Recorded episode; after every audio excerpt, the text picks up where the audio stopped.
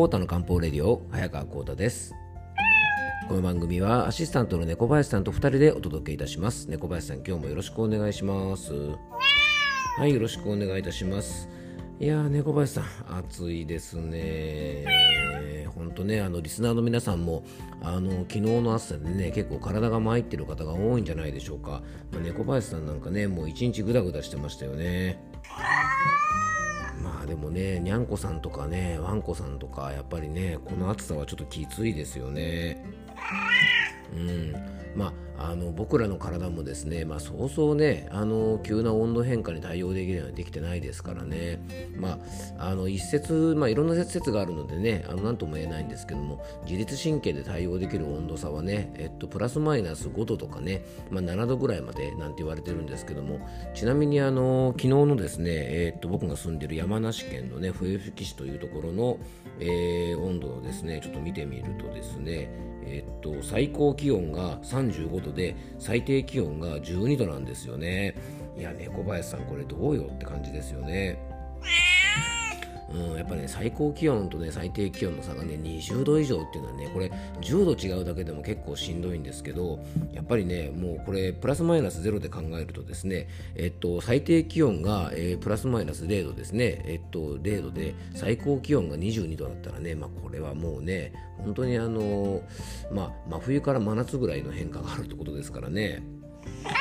はい、じゃあまあぜひ皆さんもね、こんな時期がね、あのこういう感じのあの気候がしばらく続くみたいですからね、ぜひあの体調気をつけてください。あの何を気をつけるかというと、あのまたね、ちょっと番組でも詳しくお話ししようかなと思ってるんですけども、あの体の外はね、ある程度こう冷やしてもいいと思います。急激な暑さなので。だけど、あの内臓機能はね、冷やさないように、まあ、簡単に言えば、冷たいものをね、急にガブガブ飲んだりとか、アイスとか食べ過ぎたりしないようにね、ぜひ気をつけてください。あの首元を冷やしたりとか、脇とか鼠径部とかね、あのそういう熱がこもりやすいところなんかはあの少しね冷やしたりしてもいいと思うんですけどもあの体の内側はねちょっと冷やさないようにね注意しておくとあの暑さの対策にもなりますし逆にあの暑さ対策でね体が冷えてしまったら本末転倒ですので、まあ、そんな対策にもなりますから、えー、ぜひ気をつけていただけたらと思います、えー、それでは今日の本題に移りましょう。コータの漢方レディオ今日もよろしくお願いいたします。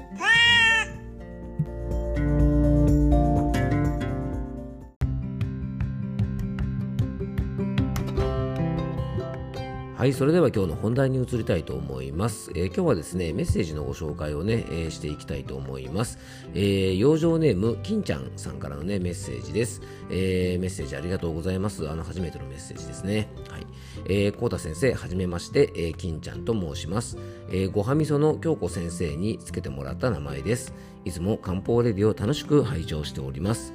え、今回は湿熱について聞きたくご連絡しました。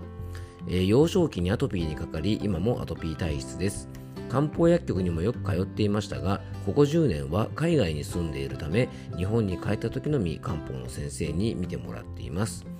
去年より手の甲の、えー、甲が、え、ひどく荒れ京子さんにも何回か相談しておりましたがあまりにもひどくなり今年に入りステロイドを使い始めました。えー、手の甲は良くなったのですが最近多分湿熱のせいで、えー、できる湿疹に悩まされています。え写真を添付しますが小さい水泡のようなものができていて、えーえー、書くとひび割れて、え、すごく痛いです、え、過去にも、え、日本にいるた、え過去にも、え、日本にいるたびになっており今住んでいる場所もアレルギーの街と言われている場所で湿気もあるところなので、え、この症状が出てきたと思っております。えー、痒くなったら冷やしたり軟膏を塗ったりしておりますが何せアトピーあるあるで治りが遅いです。今朝友達にそのことを話すと湿気を出す食べ物を食べればいいんじゃないと言われて調べました。香辛料や年価の野菜キノコ類海藻類などは積極的にとっていきたいと思っていますがウリ科の野菜は体を冷やし,、えー、冷やしすぎてしまわないか心配です。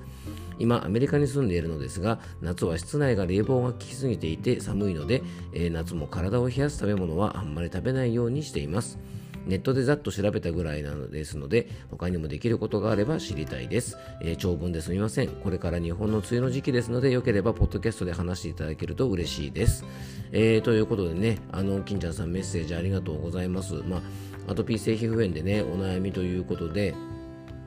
あの手の症状なんかがひどくてね、まあ、今年に入って、まあ、ステロイドも使い始めたということで、まあ、後ほどもちょっとねあのお話ししますがあの症状が強い時にねあのこうステロイドを使ったりするっていうことは、まあ、ある意味ねあのあんまり使いたくないという方が多いかもしれませんがあのちょっと辛い症状をね少し抑える時には、まあ、ステロイドも上手に使っておくとですね、まあ、不快な症状をねあの抑えることができるので結構有効だと思います。でね、ステロイドを使いながらあの体の内側からですね、まあ、アトピー性皮膚炎というのは基本的にはあの体の内側からのトラブルですので、まあ、ステロイドで抑えているうちに体の内側を整えておくとですね、まあ、ステロイドを使わなくても済む体に、えー、少しずつ作っていくことができますので、えー、今日のお話がね少しお役に立てば嬉しいなと思います。はいあのまあ、ごはみそでね、あの金ちゃんというね名前を付けてもらったみたいなんで、まあ、漢方レディオではですね銀ちゃんにしましょうかっていうのはね、まあ、あの冗談でね、金銀になっちゃいますね。はい。まあ、せっかくね、きょんきょんがつけてくれたごはみそネームなのでね、あの、ぜひこれからもね、このごはみそネーム大事にしてください。あの、僕の番組でもね、えー、金ちゃんでいきましょう、養生ネームはね。はい。えー、さてね、あの漢方ではアトピーの原因がいろいろあるんですが、あの金ちゃんがですねメッセージの中で言ってくれた湿熱というのはですねちょっと聞き慣れない言葉かもしれませんので簡単に説明しておくと湿気の質に、えー、熱ですね、あの熱い熱を熱と書いて湿熱と書いて、まあ、簡単に言えばですね体の中に余計な水分のような湿気とあと熱がねあのこもってしまっているような状態。あのイメージ的にはね熱帯雨林みたいなねこうジメジメしてて熱があるようなねなんかこうジャングルの湿地帯とかですねそういうイメージですね。暑くてジメジメしてるという感じです。はい。で漢方ではですねアトピー性皮膚炎の原因はこの湿熱だけではなくてですね血熱風熱熱毒って言われてるねあのこの4つがね大きな原因であの漢方科の先生によってね治し方は異なりますが基本的にはですね標治といって、えー、こういうね原因別のアトピー性皮膚炎の症状を緩和するような漢方薬とかあと根治とかね本治とかって言うんですがアトピー性皮膚炎が治らない原因の体質とかあとね治せるように体調を整えていく漢方薬なんかを一緒に使って、えー、アトピー性皮膚炎というのはね漢方ではアプローチしていきます。あの簡単に言えばね症状を緩和する薬と、えー、原因を改善する薬と両方からアプローチするわけですね。で特に慢性的なアトピー性皮膚炎の場合はあの、まあ、これはねアトピー性皮膚炎に限った話じゃないんですがあの慢性疾患の場合はですねもうねあの金ちゃんも子供の頃からナトピーということで、まあ、あの慢性疾患だと思うんですけどもねあのこういった慢性疾患の場合はそのね幹部だけの薬を使ってもなかなか治すことが難しくてあのまずね、えー、慢性疾患が治せない体をねしっかり立て直して治せる体にしていかなきゃいけないんですね。なので養生にしても、まあ、漢方薬にしてもですねどちらもとっても大事なんですね。うん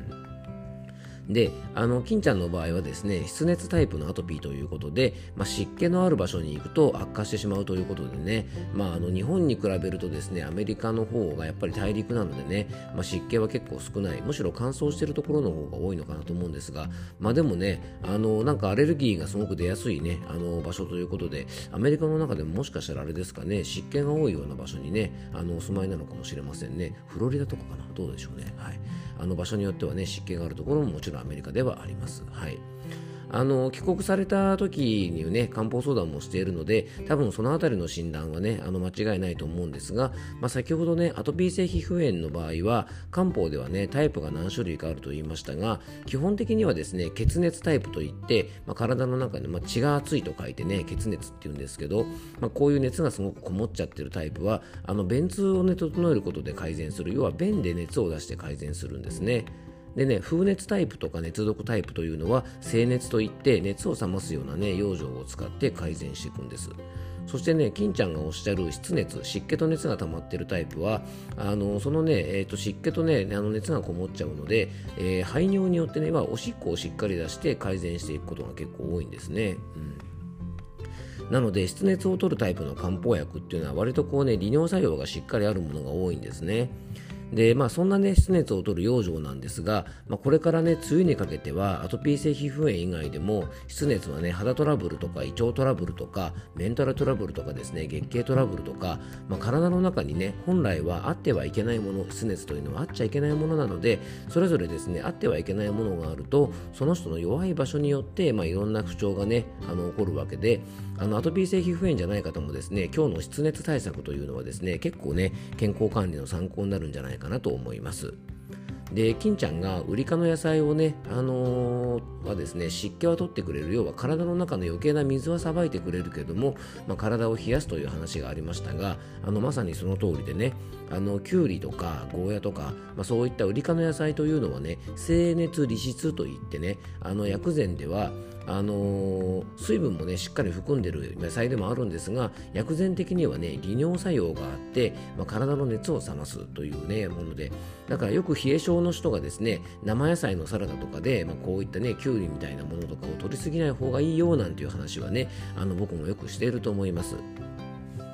なので金ちゃんの場合はね冷え性が強いようでしたら清熱作用があんまりない体のね余計な湿気は取ってくれるね食用状を取り入れるといいと思うんですけどもあの要はね体を冷やさなくても体の中のね湿気を取ってくれる食べ物ってね結構あるのであの例えばねえっと尿の出を良くしてくれる利水とか利尿作用がね薬膳的にはあって食べ物的にはですねえっと冷やさない良性良性ではなくてですね平成とか温性の食べ物っていうのがね例えば玄米とか小豆とか、えー、黒豆とか緑豆とか、えっと、エンドウ豆ですね。あとはトウモロコシとかトウモロコシのひげとかね、えー、あと白菜とか水菜とか、えー、すももにぶどうに、えー、あとねココアとかカカオとかね。紅茶なんかもあの体は冷やさずに利尿してくれる利水してくれる食べ物なんで結構調べるとねいろいろあるんでね。あとまあちょっと調べるあの資料によって一部ねあの異なるものもありますが僕が普段使ってるね薬膳の資料ではあのこういったものがね利水利尿作用があって、まあ、要は体の余計な水をさばくけども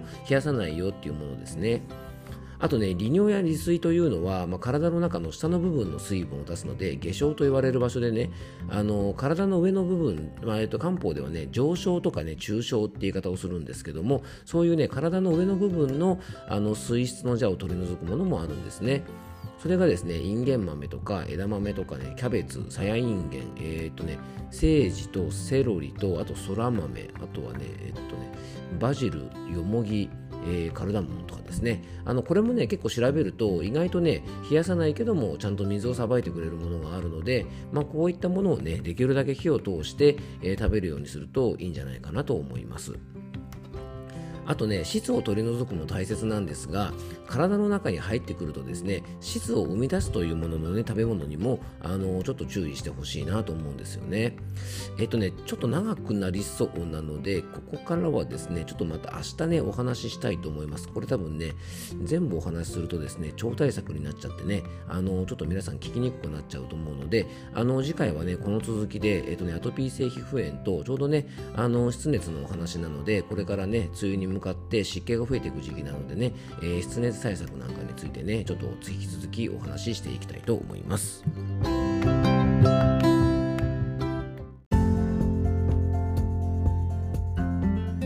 はい、今回もクロージングのお時間です。えっと、今日はですね、養生ネーム、金ちゃんからいただいたメッセージにお答えしてね、えー、体の中のね、こう湿気が溜まってしまって、あと熱もこもってる湿熱タイプのね、えー、アトピー性皮膚炎でお悩みということで、えー、ちょっとその対策についてお話しさせていただきましたが、ちょっとね、あの、長くなってしまいそうなので、明日はね、ちょっとこの後編をお話ししたいと思います。あの、ちょっとね、アトピー性皮膚炎とか、あと、梅雨時みたいなね、湿気とかが溜まってる時期に体調を崩しやすい人にもね、えー、ちょっと役立つお話になるるかなと思いますので、えー、よかったら明日もお付き合いください。はい、ということで今日も聞いていただきありがとうございます。どうぞ素敵な一日をお過ごしください。漢方専科サータ薬房の早川浩太でした。ではまた明日。